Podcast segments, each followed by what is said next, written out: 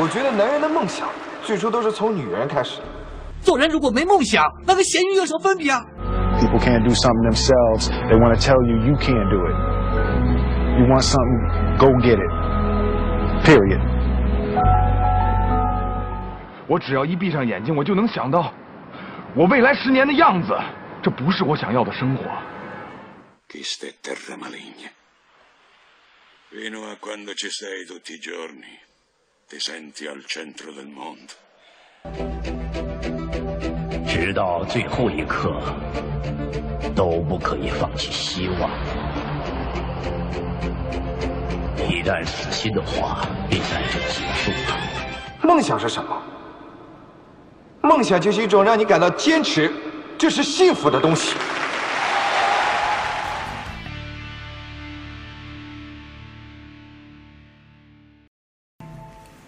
大家好，欢迎来到向上小宇宙。我依然是大家热爱的大主播麦田。哎，呃，今天呢，我们请来的几位嘉宾是吧？做个自我介绍吧，先从我们钻研养生的球球开始。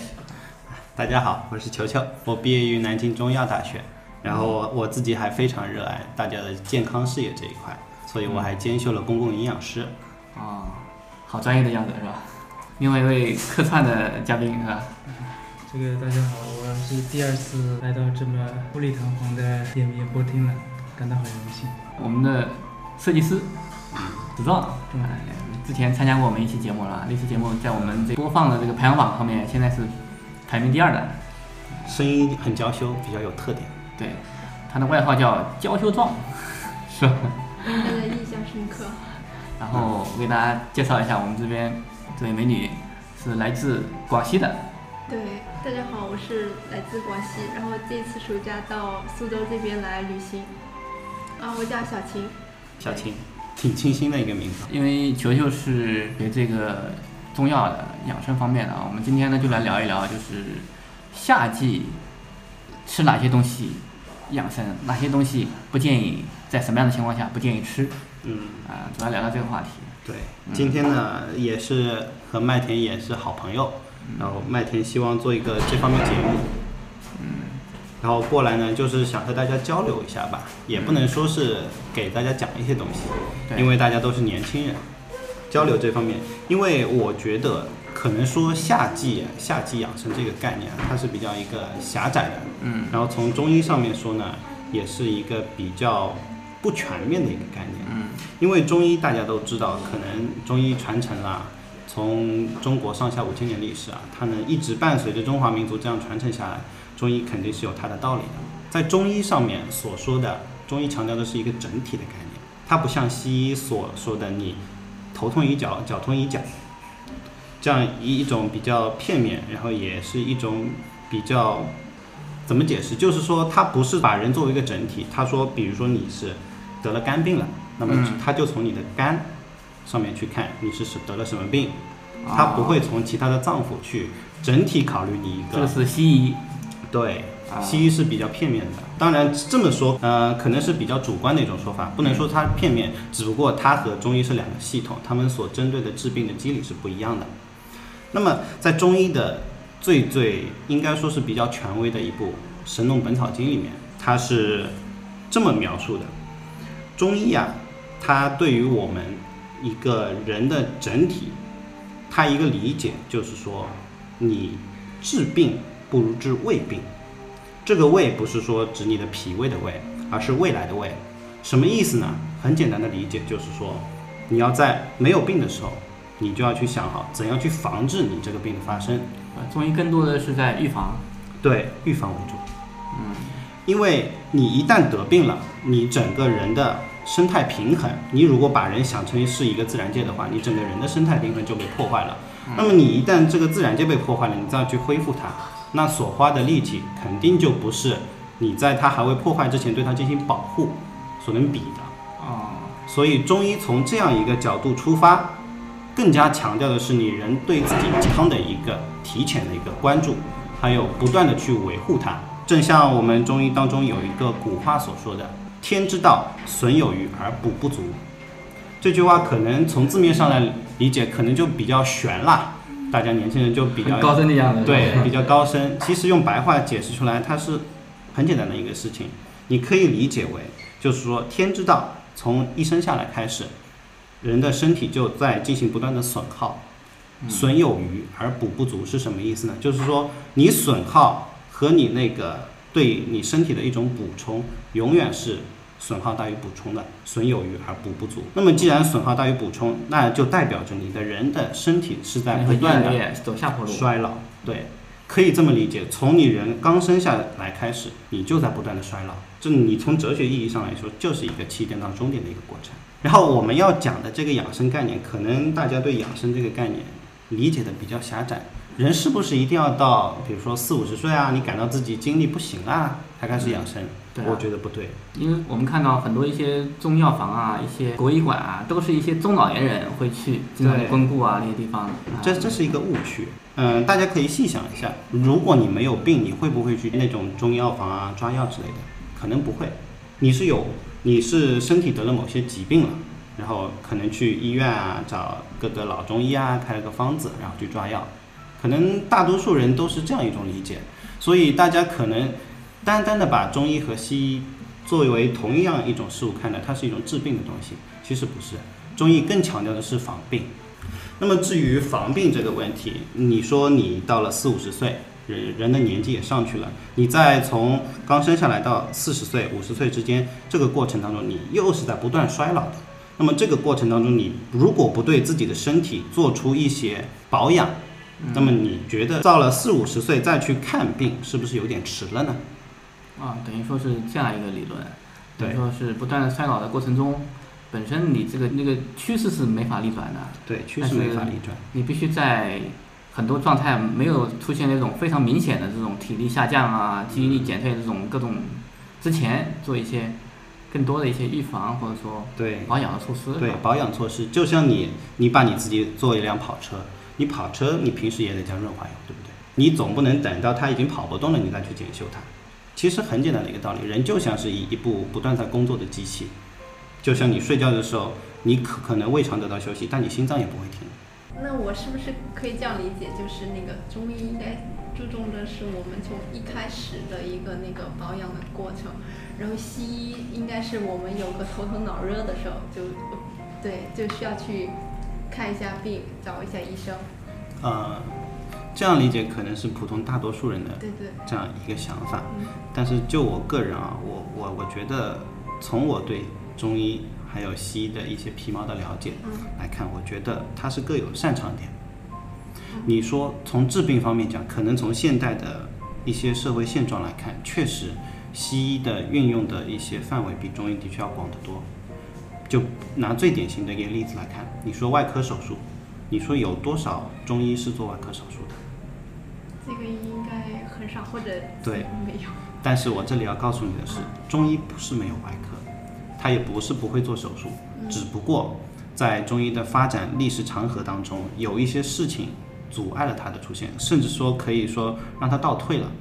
大家可能对一个中医大师比较了解，华佗，啊，对，不知道你们有没有印象？华佗有一个比较著名的方子麻沸散，麻沸散，麻沸散，麻沸散它是个什么东西啊？麻沸散我们可以认为是现代你西医做手术之前的麻醉剂。它比西方的一些，就是说比西方最早出现的麻醉剂出现的时间还要早得多。但是为什么中医不依靠着麻沸散这个先天的优势而发展你的中医外科，甚甚至说做手术呢？就是因为麻沸散这个东西失传了。失传。失传了。传说中华佗给曹操看病的，开过颅是吧？对，就是这个故事。可可能说这个故事你传下来的时候，它的说法可能不尽相同，但是这在历史上确实是真有其事的。华佗那个时候因为掌握了麻醉剂，因因为大家知道，在你身上动刀子，如果你不打麻醉剂的话，那是非常疼的，一般人忍受不了这个疼痛。所以你如果不打麻醉，那你这个外科手术就没法进行。那既然有了这个麻醉剂，麻醉剂问世了，那么你是不是可以说，至少说在动手术之前的一个把人的痛感、痛觉给屏蔽掉，这个东西已经做到了。那么你再动刀子，那就是你的临床经验的问题。对。但是很可惜的是，麻沸散这个方子没有流传下来，也就导致了后面的一些中医在外科手术这方面一个没落，这是一件非常可惜的事情。当时老师也特别讲了这个事情，对，特别讲了，真的很可惜，因为你可以说拿现在可能接下来说的东西比较专业一点，嗯现在也有说中药你见效很快的东西，就比如说可能大家也听过一个中成药叫复方丹参滴丸，嗯，这个东西它就是主要成分是丹参，丹参是对你的心啊、心脑血管的一些供血，还有就就是之类的一些病症，它见效都非常快。它是综合了你中医的传统理论，再加上一些现代剂型的，嗯，一些综合知识去考虑这个剂型为什么用这个剂型，为什么选用丹参之类的所形成的一个中成药。既然有这个东西出现，你就不可否认，我们中医甚至是中药这两者结合也是可以进行一些快速治疗的，因为它存在必然有其存在的道理，它能够以这样一个组合出现，那你绝对不能埋没掉中医在快速治疗这一方面的一些可挖掘的一些东西。嗯，当然，现在的科学研究中医呢，研究中医中药，可能我觉得啊，就我个人而言，和以前不太一样，因为中医中药它是传统的，就是比较注重临床经验的。你可能从从小，如果你立志做一个中医啊，你可能要学采药，然后还要学认药，还要背药性。从古代来讲，你一直是这样子。四十年，你需要四十年来培养一个较为合格的中医，再需要钻研三十到四十年，可能成为一个非常有名的中医。你能达到一个怎样的天赋、怎样的高度，与你的天赋还有努力，还有与你的一些际遇都是分不开的。现在就不一样了。现在现现在我们一些中医院校，它培养学生也是和其他一些专业一样，流水线操作。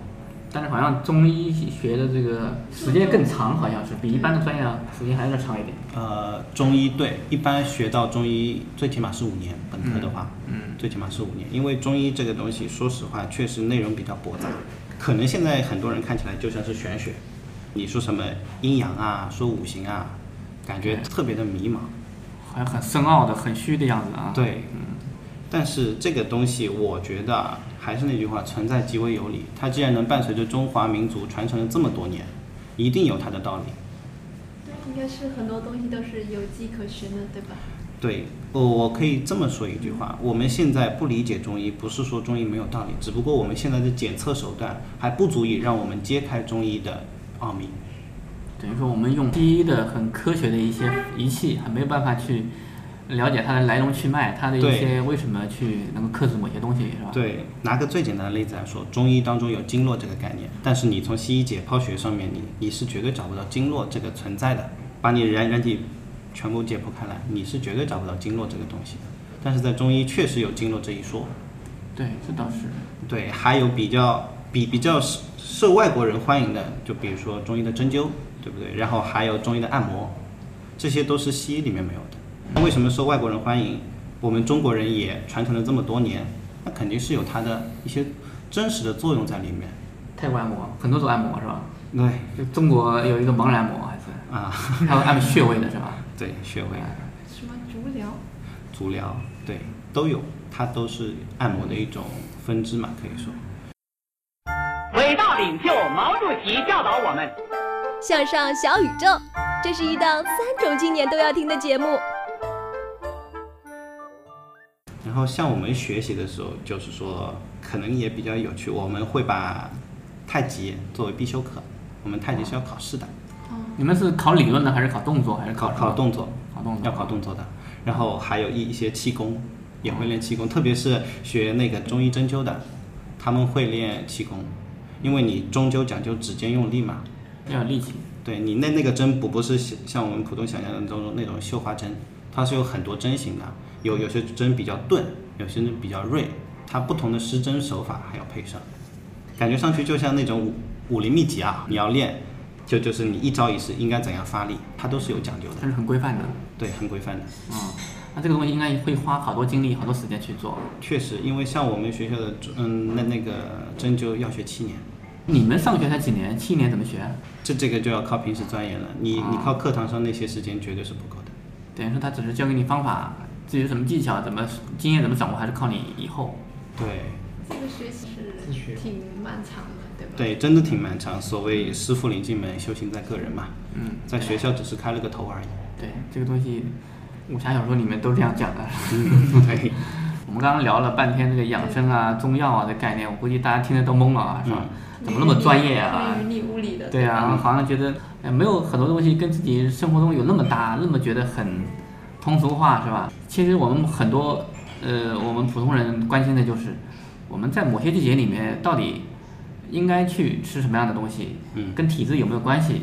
或者说在这个夏天经常出去，比如说我们出去玩的同学，暑假的时候经常出去。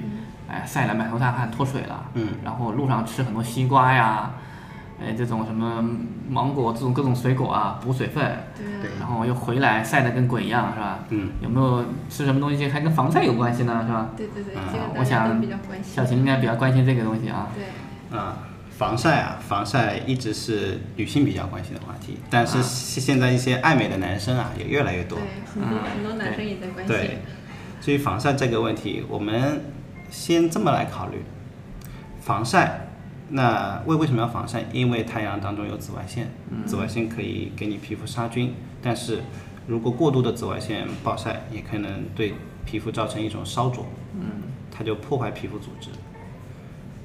防晒其实这个东西，大家普遍意义上都认为是抹防晒霜，对，一种是化妆品。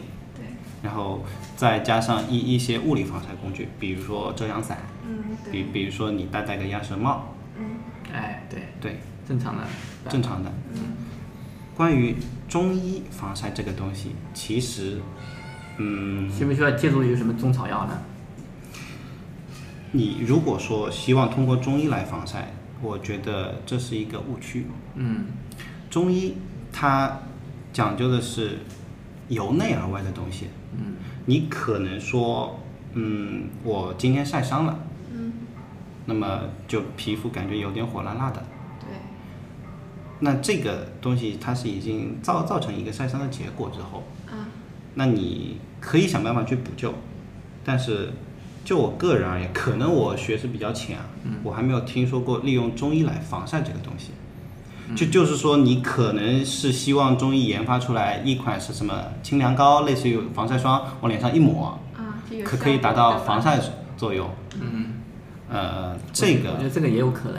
对，也有可能，将来可能可以做。可以往这个方向。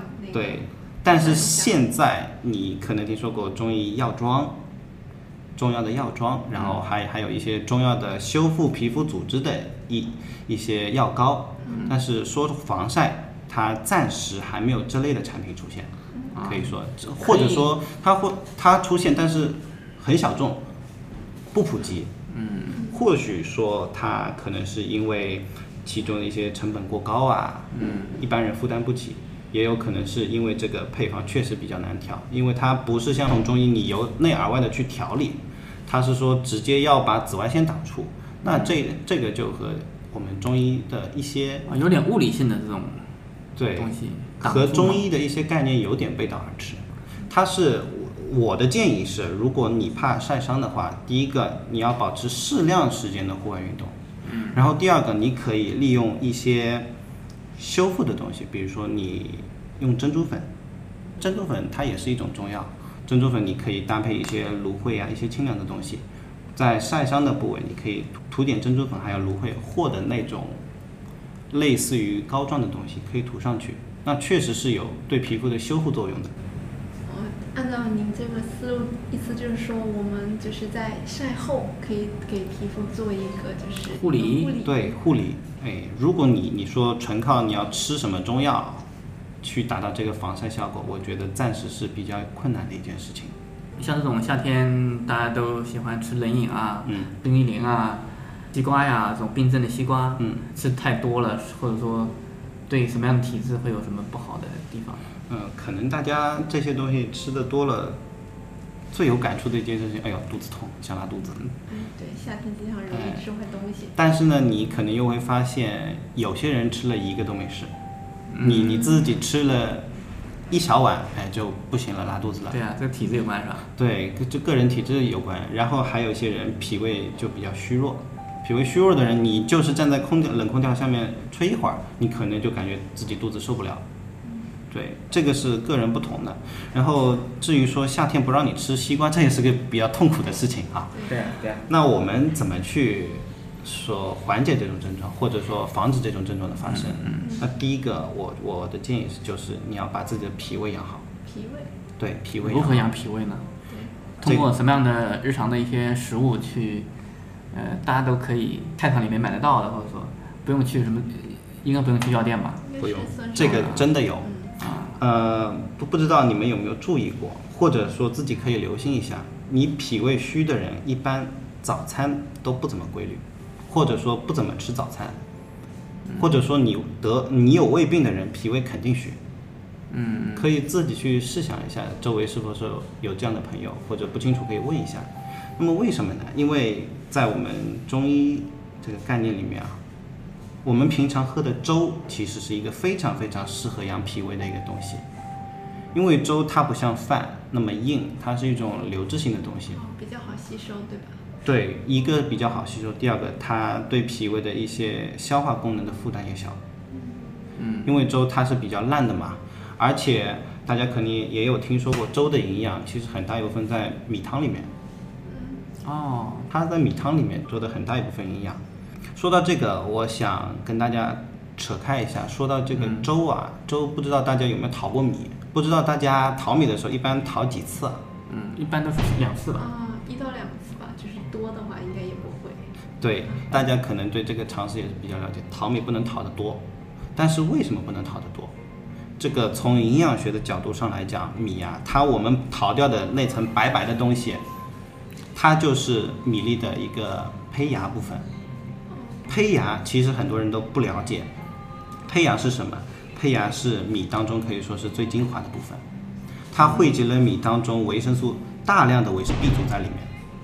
可能我们平常会听到一个概念，比如说你买买的是比较粗的米还是精米，也有可能会听到一种比较专业的术语，就是说你买的八五米还是九三米，这是一个什么概念？就是说你如果比较精细的米，你吃上去口感会好一点，比如说你那个泰国香米，它吃上去口感很好。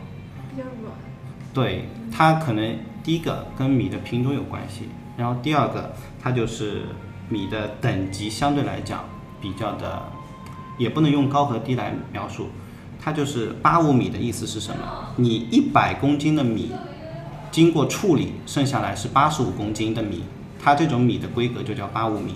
九三米同理，一百公斤的米处理下来剩九十三公斤，它就是九三米的概念。那么你处理掉的这些东西是什么？大多数都是米的胚芽。你的胚芽部分其实是挺好、挺有营养的一部分吗？对，米的胚芽它汇聚了米绝大多数维生素 B 族，特别是维生素 B 族，它在米当中的，其实含的所含量是非常高的。但是你淘米过度啊，你把那些胚芽全部都洗掉了，那你本来可以从米当中摄取的维生素 B 族，你就摄取不足，这就会给我们平常的那些身体带来一些健康的问题。所以说，大家在淘米的时候一定要注意，米不用淘的特别干净。我在家一般我们淘米的时候都是淘一次。啊，这个我好像在有在听说过，说这个淘米的这个水啊啊用来洗脸会比较好，不知道这个有没有什么依据？对呀、因为淘米米里面你那个维生素 B 含含量很丰富嘛，维生素 B 对于脸部的一些受损细胞啊，还有死皮修复都是很有效果的。那这个还是挺有效的。对，还有人可能听说过拿米汤去浇植物啊，这个倒没有试过，大对家也可以试一下。可以拿米糖浇植物。啊，等于说淘米水还是有这样的功效的，是吧？对。对，嗯，有有人用淘米水打鸡蛋呢，做鸡蛋吃。打鸡蛋你可以尝试一下。这个属于有点创新。嗯。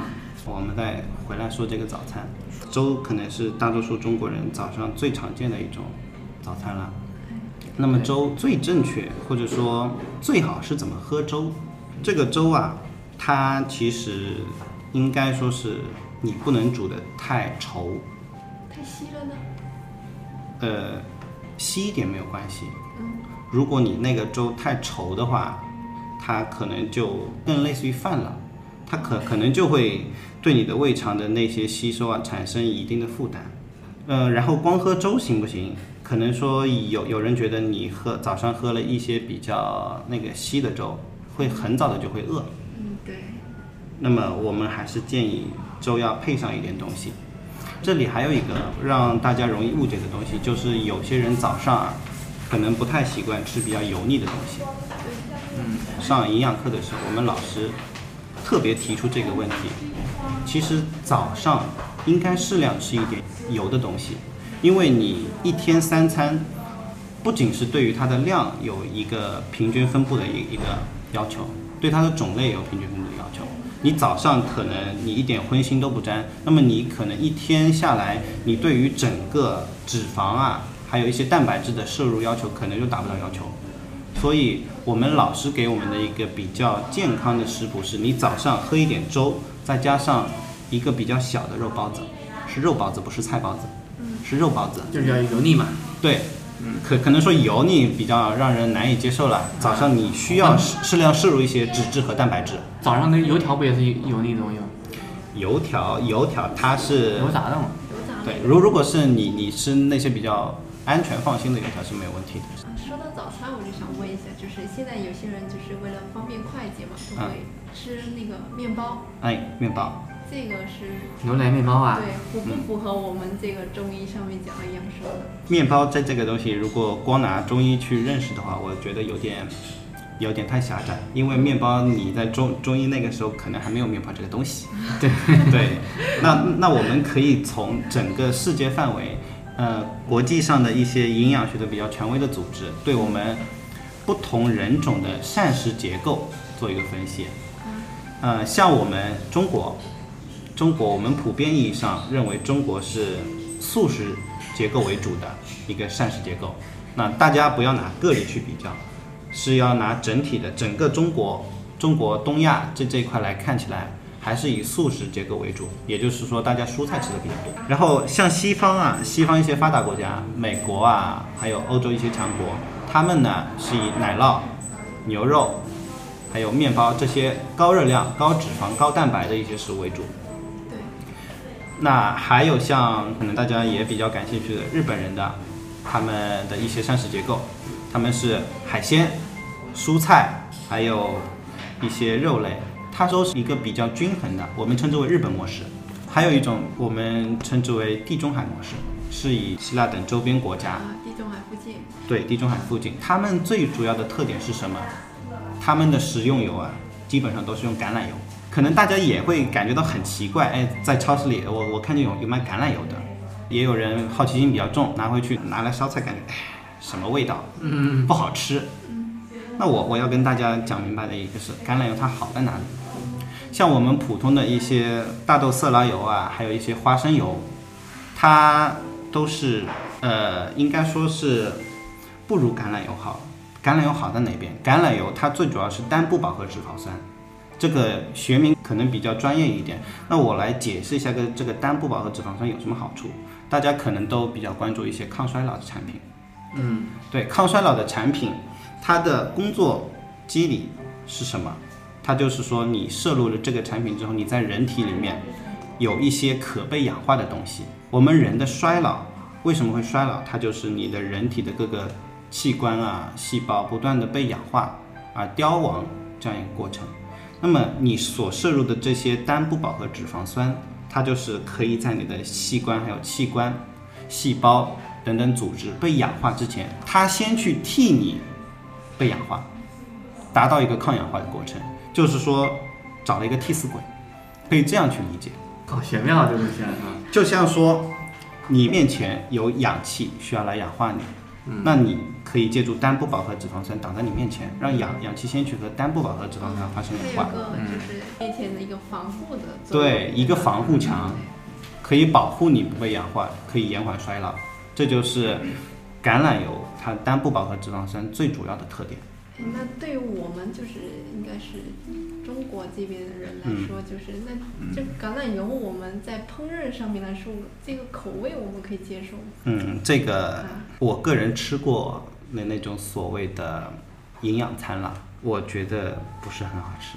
对，我觉得好多时候也这也是一个大家习惯的一个问题，对吧？一个口味上的问题。因为毕竟是你吃进东西去的，你还是要讲究一点的舒服，讲究一点的喜欢，有一定的能让我坚持吃下去的一种感觉。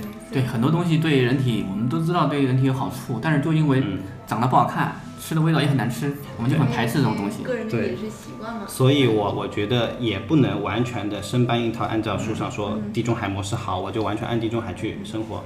因为你生长在中国，你成长在中国，你已经适应了这边的一些饮食习惯。对，嗯，叫你去吃美国那边，你可能刚开始挺新鲜，哎，觉得蛮好吃，可能过了两三天就腻掉了。那我们就来聊一聊，我觉得现在夏天嘛，嗯，夏天的话，更建议我们夏天这种外面都是三十八九度这样的高温是吧？对，我们回来应该去怎么样调理我们的饮食？就是应该吃点什么？比如说避暑啊，嗯或者说补充我们身体流失的某些部分。对，嗯那夏天可能给大家最大的一个感觉就是，啊，汗出的多啊，汗如雨下。嗯，这个出汗太多究竟是不是好事儿？汗呢，在中医当中称之为津，嗯，那个天津的津了。对对对对对。那有一个说法就是气随精脱，什么意思呢？就是说你出汗太多啊，你身体里面的精气神，人有精气神嘛，你那个气会随你的汗液流失掉。对流失掉。那么你出汗太多，势必会带来你自己人自身的元气大伤。那说到元气大伤，大家都可能不陌生。你在武侠小说或者其他一些小说里面都会看到，日常生活中体现嘛，就是没有力气、疲劳。对，夏夏天比较困倦，然后夏天提不起干劲儿，其实都是你人体正气流失所致。那么如何补充这个正气呢？那我们肯定很直观的就是说，你缺什么，我给你补什么。你需要补气。那觉得夏天怎么来补呢？这个补气呢？中医上有一个东西，它叫黄芪。黄芪在中医上是什么样一个地位呢？这个中药，它在中医上称之为补气药之长。它是什么意思呢？它就是说，你如果选择需要补气的话，你首先考虑的就应该是黄芪，它就是这样一个地位。黄芪，它对于我们补气来讲，你可以选择用黄芪泡水、汤普通的饮料去饮用，也可以利用黄芪。煎个汤啊，或者你烧什么鸡汤的时候放一点进去，对，啊，把它作为汤料的一部分。对，黄芪这个东西，而且口味也不是特别差。我我想麦田应该也尝过黄芪这个东西，对对对之前我也向他推荐过。对。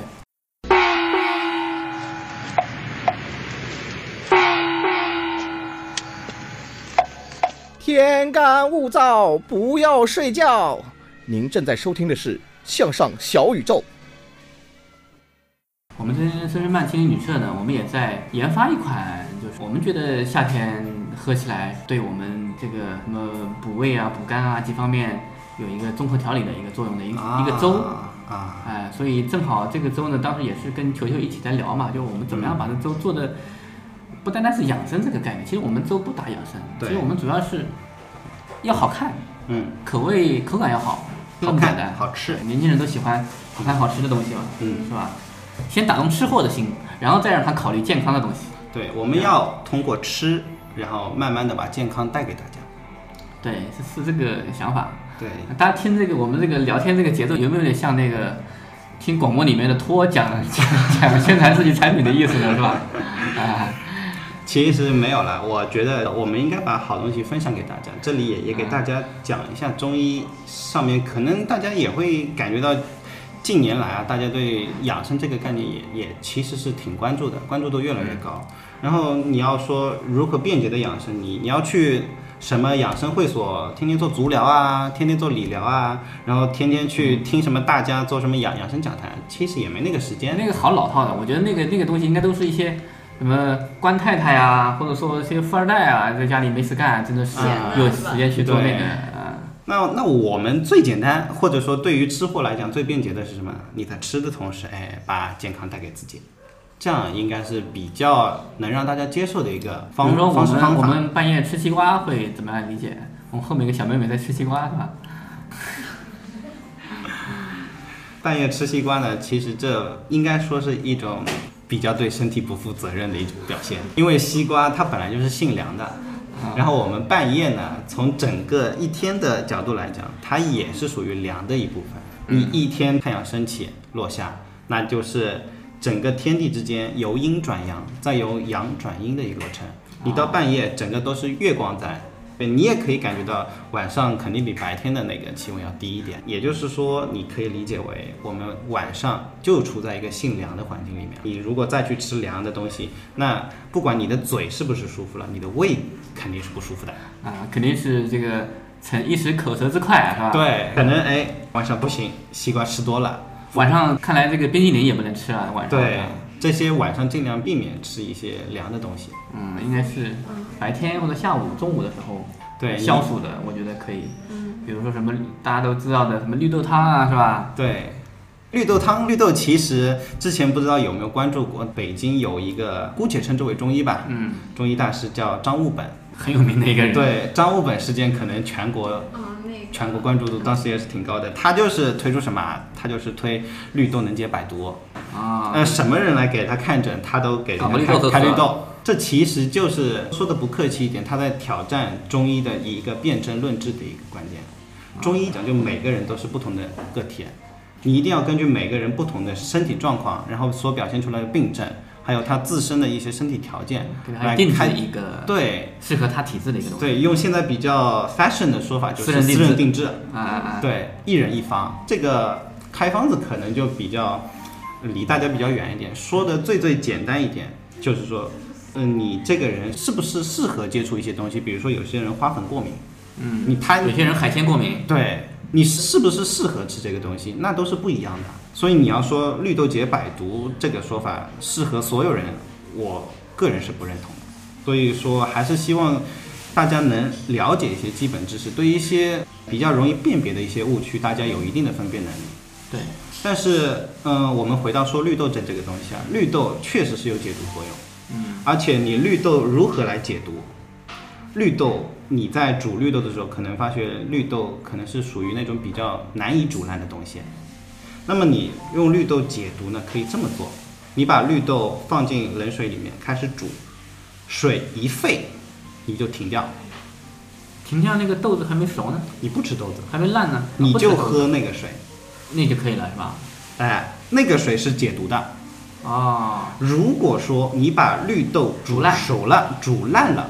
那个绿豆它解毒作用就很弱了，那它是干嘛的呢？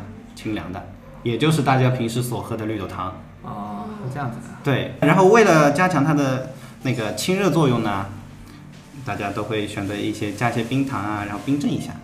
对，冰糖嘛调一下口味，为了好吃。对，冰镇嘛大家就更凉爽一点了。对对对对对。嗯，但是绿豆本来就性寒，我建议大家要吃的话，还是不要冰镇的比较好，对胃的刺激比较大。大家都因为夏天嘛，冰镇嘛，觉得吃起来更爽口，对啊，更解暑，解渴起来更快。那什么东西适合冰镇呢？适合冰镇的东西，不知道你们有没有注意过？你如果吃荔枝啊，吃多了是不是容容易上火？哎，这个是肯定会的，荔枝。对，为什么？因为荔枝它性是热的。古代最喜欢吃荔枝的四大美人之一杨贵妃，哎，就就是那个著名的诗句“红尘一骑妃子笑，无人知是荔枝来”。她吃荔枝就有一个特点，非冰镇的不吃。其实荔枝最好的食用方法还真就是冰镇，它可以中和它体内的热性，可以让你吃得更爽快，而且也不容易上火。嗯，您的意思是，如果荔枝冰镇以后，它那个会更适合我们那个？呃，你你如果想多吃几颗荔枝的话，冰镇一下，不太容易上火。哎，那这个就。是冰镇以后就能够多吃，还是会也要控制在在一定的范围里面？当然是，什么东西过量都不好。对，过量都不好。那但至少说你不冰镇的荔枝，你可以吃个五颗，那你冰镇过后你可以吃个八颗，对吧？我们再聊一聊我们刚刚在推的那个粥是吧？不是推的那个粥，我们最近在一直做这个粥，我们这个粥已经大概呃每天煮，每天调口感啊，调一些配方，已经调了有一两个星期了。对，最起码自己喜欢吃，吃的很好。基本上每天午饭我们就把这个粥作为饭，是吧？嗯，嗯，这个粥啊，其实煮粥的话，它还是有一定讲究的。大家可能平时也呃外面也有一些粥店，也也去吃过，像什么皮蛋瘦肉粥啊、海鲜虾仁粥啊，对对对，太多了。那个粥呢，可能大家也会在网上见到一些负面消息，他们有些粥就就是拿很少量的米再加上一些什么黄明胶之类的，加了那个东西之后呢，你就是说很少的粥就能煮出很稠很稠的粥来，而且那种是非正常的稠，而且味道你吃不出来是吧？对你，你吃下去就感觉，哎，这个粥好稠啊，是不是老板特别的有良心啊？煮煮了好长时间，其实不是的，它是添加化学物质的那种粥吃下去，就根本谈不上什么养生概念了，能不吃出病来就很不错了。我觉得真正你你想和大家分享，你想把健康带给大家的，还是要做一些比较，应该说比较厚道的一一些选材啊，还有一些做法。我们其实对于粥这个选材呢，我们也呃很多想法啊，包括怎么样让这个某一个部分的营养能够既体现味道要好，然后呢又让它显得口感哎对，显得这个吸收也好，颜色也好看。对，麦田在这方面花了很多心思，还一天到晚催我。对对对，因为我们一个我们几个小伙伴一起在琢磨这个粥嘛，嗯，怎么样更好。后来我们一直在想这个粥，哎，我们其实并不是主打什么养生的概念，我想大家对养生都是很陌生的，嗯，可能年轻人压根儿就觉得养生是一个很过时、很老派的一个概念，嗯，对，是吧？我们就是先好吃好看，嗯，然后再让你体会到这个粥的好处，嗯，粥后来我们起了一个名字，啊，我觉得认为很屌吧，很文艺的名字是吧？哎，幸福的闪电。对，我们叫幸福的闪电是吧？让人眼前一亮的感觉。这个粥名来自何处呢？然后大家那个看过孩子的一首诗是吧？面朝大海，春暖花开了？大家都知道。对。啊，就是那首诗里面的一个词，嗯，幸福的闪电。哎，然后不知道是哪一句，你们可以百度百科是吧？看一下。呃，我记得壮壮那个粥特别喜欢吃，不如让他来谈谈感觉。一一开始就介绍一下自己两句，然后你就一句话没说是吧？对啊。你我已经听的那个已经是已经傻了是吧？陶醉了，属于那个。啊。觉得这里面的知识还对继续要消化是吧？还没接受过来。好渊博。对你，你看你那么瘦弱，你需要补哎，中医各方面大补。网称壮壮，一点都不壮。对，虚壮。对，江湖人称虚壮吃黄芪，真的。江湖人称娇羞壮嘛。黄芪治虚胖。呃，我们这个这里面不单大家可以在粥里面看到什么，呃，我们的水果玉米啊，我们的枸杞，我们的山药、藕，嗯，呃，还有一些芸豆啊，是吧？对。其实还有一些不看不见的，就是它的汤料。汤料是我们球球用几味中药，我们去做成的熬制的汤。嗯。这个大家有机会到我们深圳慢青旅社可以去尝一下。秘方是一种什么样的感觉？对。外传。总之啊，我觉得粥这个东西呢，应该是属于一个老少皆宜的东西，把它作为载体，然后把我们健康的一些理念传播给大家，还是一个很不错的一个对对，我觉得今天聊得蛮愉快的，然后我希望过一段时间我们能够就养生这个话题、健康这个话题、怎么吃的更对自己身体有益处这个话题，能够更多的去聊一聊我们感兴趣的话题。我觉得下一期我们可以做一个。女性怎么样去美容养颜、调理内分泌、排毒养颜这种东西，我觉得这个就比较专业了，是吧？嗯，那当然，专业是专业，还是要从我们日常的食物里面去解决这个问题，尽量让大家能够更好的接受吧。对，更加便捷的，我们做一个深入浅出的一个给大家。那小琴有没有什么还需要问的？嗯，我是想说，我就是个人有点好奇，因为您是学这个专业的嘛，啊。班上同学都是，那你你们就是会就是根据自己学的东西用到自己实际的生活当中吗？就会举个最简单的例子，嗯，可能大家都有那那个嗓子痛这这种感觉，嗯，对，有过这个症状，那特别是秋天，嗯，特别是秋天，因为对秋天很干，然后你可能一晚上睡觉起来感觉哎嗓子好干好干。然后早上发现，哎，这怎么会有血？其实就是嗓子太干了，里面毛细血管破裂了。嗯，那这个时候你就要润嗓了。润嗓其实在中药里面有一个非常有效，真的是非常有效，但流传不广的一个东西，它叫罗汉果。嗯，那个比较有效是吗？对，罗汉果它这个东西很便宜，然后效果但是非常的出众。嗯，有很多明星啊，像歌神张学友，他是。因为大家都知道，他们最宝贵的就是他们那副嗓子嘛。他们每天要保养嗓子的。他就是喜欢用四十几度的水，然后冲一杯罗汉果，然后天天喝。他是天天喝的，他就用罗汉果来保嗓。因为罗汉果对于你那那个利咽开音啊，然后润嗓之类非常有效果。你如果咽喉肿痛，我可以向你保证，你拿正宗的罗汉果。减一点，冲一杯水，喝下去立马见效。这个罗汉果还会买到假的吗？一般不会有假的，因为这果已经很便宜了嘛因为这个东西利润，说实话压根儿就没什么利润。因为我刚听到他说正宗的罗汉果。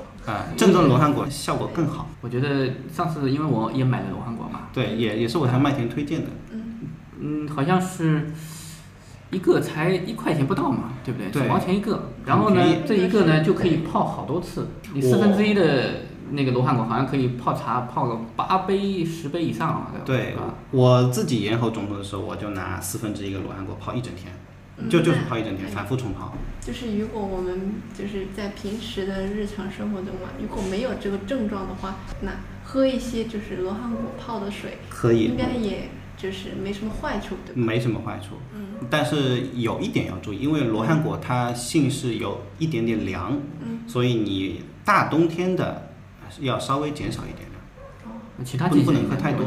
对你夏天喝罗汉果其实是非常好的。对，我觉得给我一个灵感啊，我觉得我们应该用罗汉果，我们来做一款饮料。做一款茶，做一款夏天的这个饮料啊，然后让我们来体验主播的一些客人、一些朋友来喝一喝，对对自己嗓子有帮助嘛。我们刚刚聊节目聊到现在也差不多有五十分钟一个小时了，嗯大？家都口干舌燥了。嗯对，嗓子会疲劳，嗯？喝一下这个我觉得很好，非常好。对就叫主播茶是吧？还有一些老师啊，经常用嗓子的人，啊，对对对对，特别好。行，要么今天就感谢球球做客我们向上小宇宙是吧？谢谢谢谢谢谢大家。那我们就这样，好，拜拜。嗯，拜拜。与我们互动，请关注“向上小宇宙”微信公众号，还有官方微博和豆瓣小站。节目收听渠道除了微信公众号，还可通过苹果 Podcast、喜马拉雅、荔枝 FM 订阅收听。如果你是个有故事的人，写诗话痨，那就赶紧来做嘉宾录节目吧，做你擅长领域的意见领袖，认识更多和你一样满怀梦想的人。相信我，没有什么比这更酷的啦。呃，如果你不明觉厉，那就从奔跑歌颂开始吧。